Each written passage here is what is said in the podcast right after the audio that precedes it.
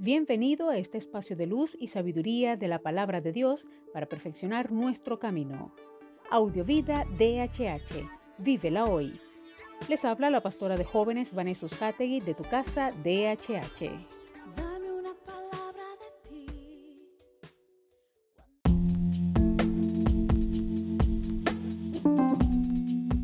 El mensaje de hoy se titula Pan de vida.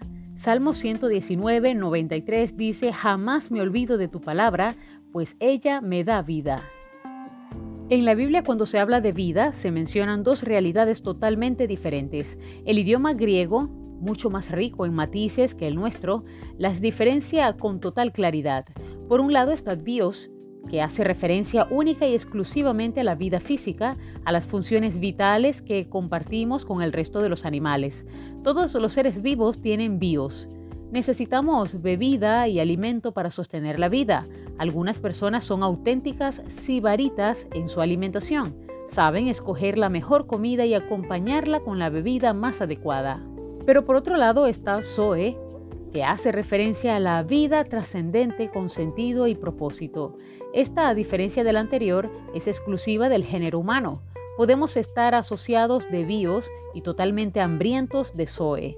Jesús, en el Evangelio de Juan, afirmó que había venido para que tuviéramos Zoe, es decir, vida en abundancia, en plenitud y a rebosar. La vida eterna consiste precisamente en experimentar ya hoy la vida con sentido, con plenitud y propósito, es decir, Jesús formado en cada uno de nosotros y la construcción del reino de Dios. Aquí es donde entroncamos con lo dicho por el salmista. La palabra del Señor es la que alimenta día tras día nuestro Zoe. Es la dieta prescrita por el Padre para nutrir nuestra hambre de propósito, de realización, en definitiva, de trascendencia. Ahora te pregunto, ¿cómo está tu dieta espiritual? ¿Qué alimenta o nutre tu necesidad de Zoe? ¿Estás experimentando anemia espiritual y tu vida no crece? ¿O qué relación puede haber con tu dieta bíblica? Reflexionemos y oremos. Amado Señor, gracias por tu palabra, por este legado, por cada enseñanza que nos das y sobre todo por ese regalo maravilloso de haberla puesto en nuestras manos. Aún tenemos tu palabra en nuestras manos, en nuestras casas, podemos portarla, leerla, memorizarla y estudiarla. Ayúdanos, Señor, a tener sed cada día más y pasión por leerla, por conocerte aún más y sobre todo por obedecerla.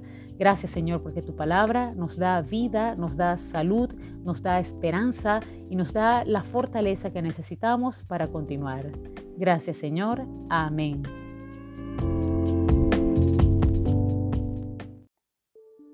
Comparte esta palabra y sea un canal de bendición en las manos de Dios para muchos. Recuerda, lo visible es momentáneo, lo que no se ve es eterno.